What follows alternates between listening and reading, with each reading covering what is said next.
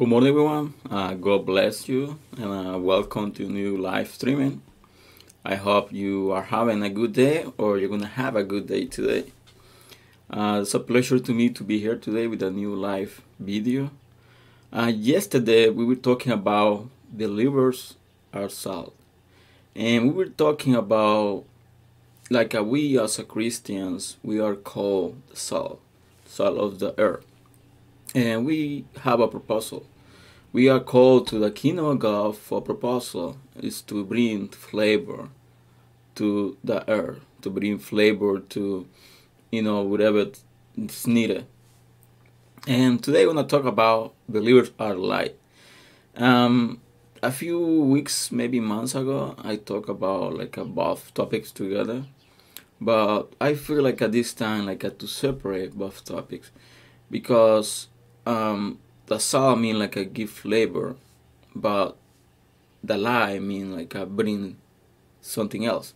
So in the book of Matthew, chapter 5, verse 14 to 16 says, You are the light of the world. A city that is set on a hill cannot be hidden. Nor do they light a lamp and put it under a basket, but on the lampstand and it gives light to all who are in the house. Let your light so shine before men that they may see your good work and glorify your Father in heaven. So this charter is giving like um, a specific uh, topics. In the beginning, say like uh, you are the light of the world. So it's giving like a sample of how great the light is in our life. Said you are the light of the world. But after that, he said something so like a city that is set on the hill cannot be hidden. So that means like uh, we are called to be part of the body of Jesus Christ. So we are called as a light, a light not only for the place we are, so for the whole world.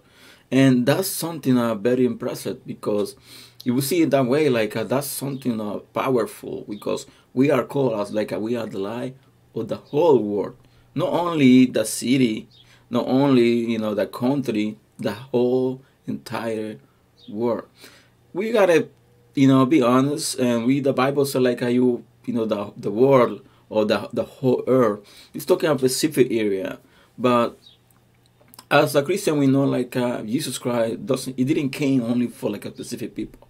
He didn't. He came for the whole world, for everybody, for every single person, for every single country around the world who believe that He is the Son of God, is have access, you know, to the safe. You have access, you know, to heaven.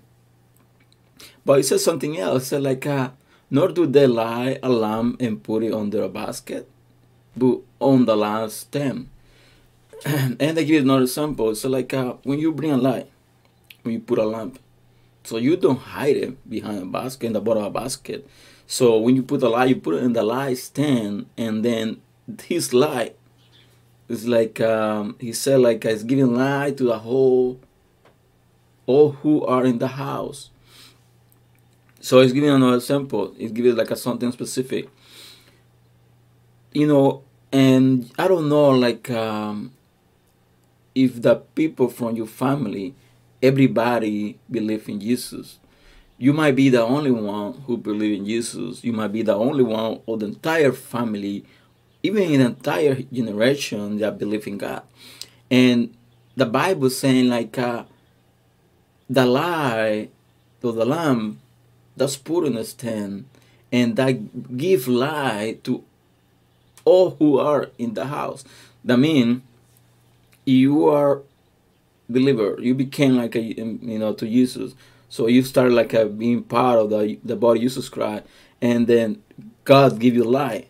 And that light like uh, he gives to you is gonna give light to the rest of the people around around you let's say your family. You might be the wife, you might be the husband, and your wife or the husband doesn't believe in God. But when you start believing in God and the light Jesus Christ came to you, then something's gonna happen around around you.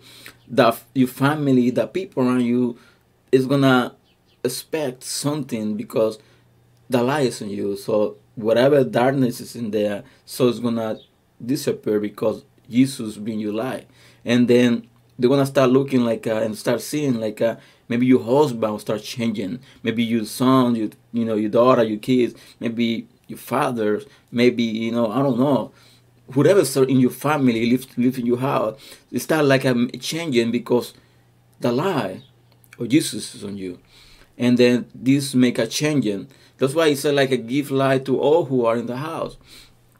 Everything start in the house. You know, everything started as like a one person, and that person who get you know in fire, you start believing, you start like a going, you know, going through, going deep in the in the war in the Bible, and they started getting knowledge, started getting like a relationship with God, and then God started making something around it because He's like that.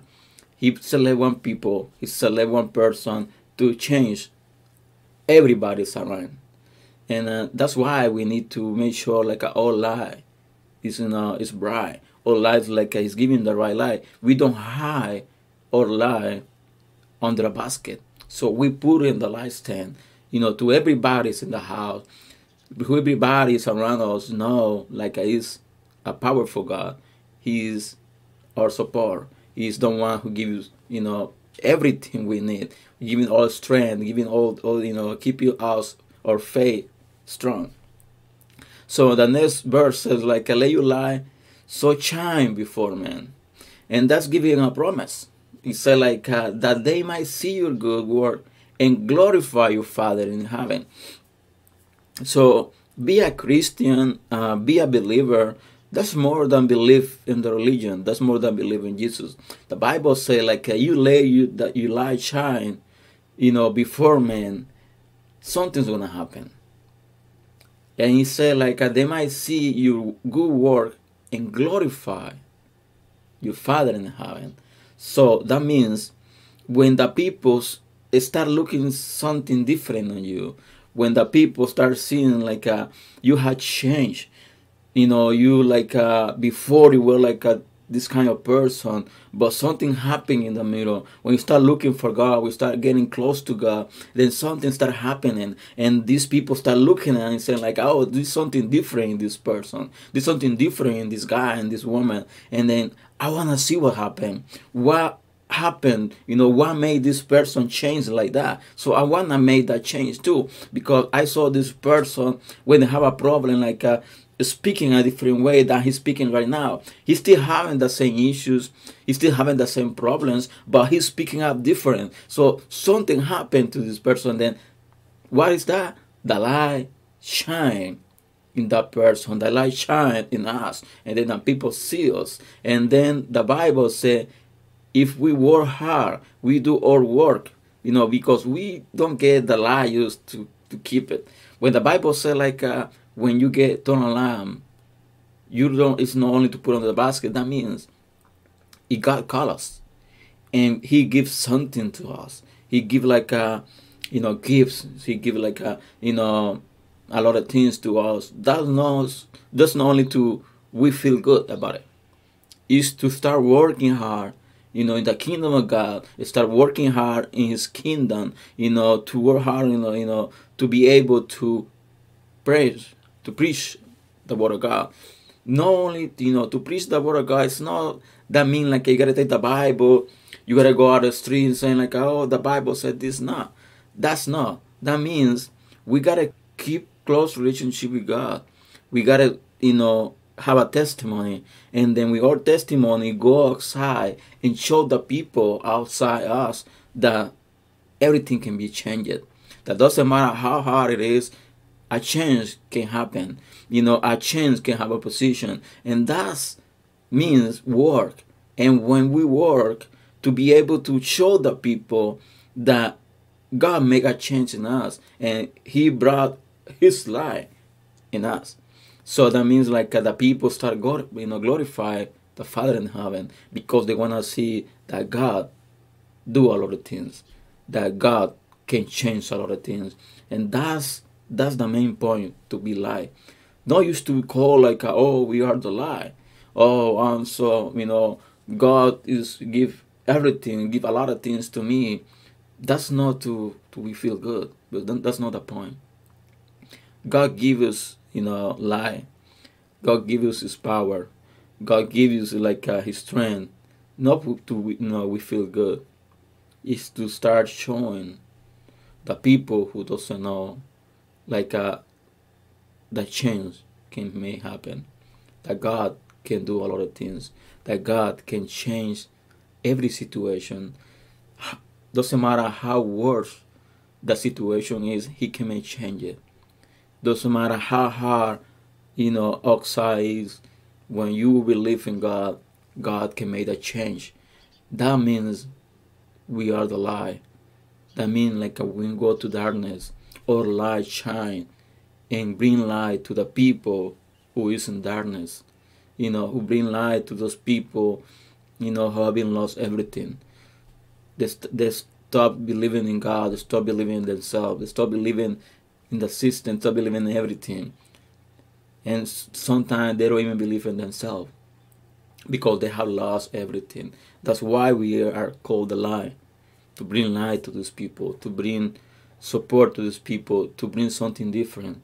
Because religion have been given something wrong. Believe, religion have been given like a, you know, pointing out like I say, you are not good enough, you don't deserve it. But the right lie that came from God, that came from Jesus, that's different. That means doesn't matter how bad you have been, doesn't matter how many mistakes you have done, that my lie still be able to shine you too. So that's our work. That's you know our call to be light, to bring hope, faith, and support to all those places where keep in darkness, all those places where the light start going down, with the light start broken to bring life. And that's the main point to be believer, to be Christian. You know, to be a follower, to be a disciple of Jesus, to work hard for his kingdom, you know, to testify the power of God, how powerful he can be. So the, the reflection for today, and I hope I've been blessed to you. And if that's the case, I invite you to share to share this this video, and um, I wanna be have a new live streaming next Saturday at 6:30 a.m and I hope God had called you. Um, and God had said something you were expecting. Maybe God might answer something you were expecting. So God bless you, and uh, I hope you can enjoy the rest of the day. And I'll see you next Saturday. And uh, God bless you.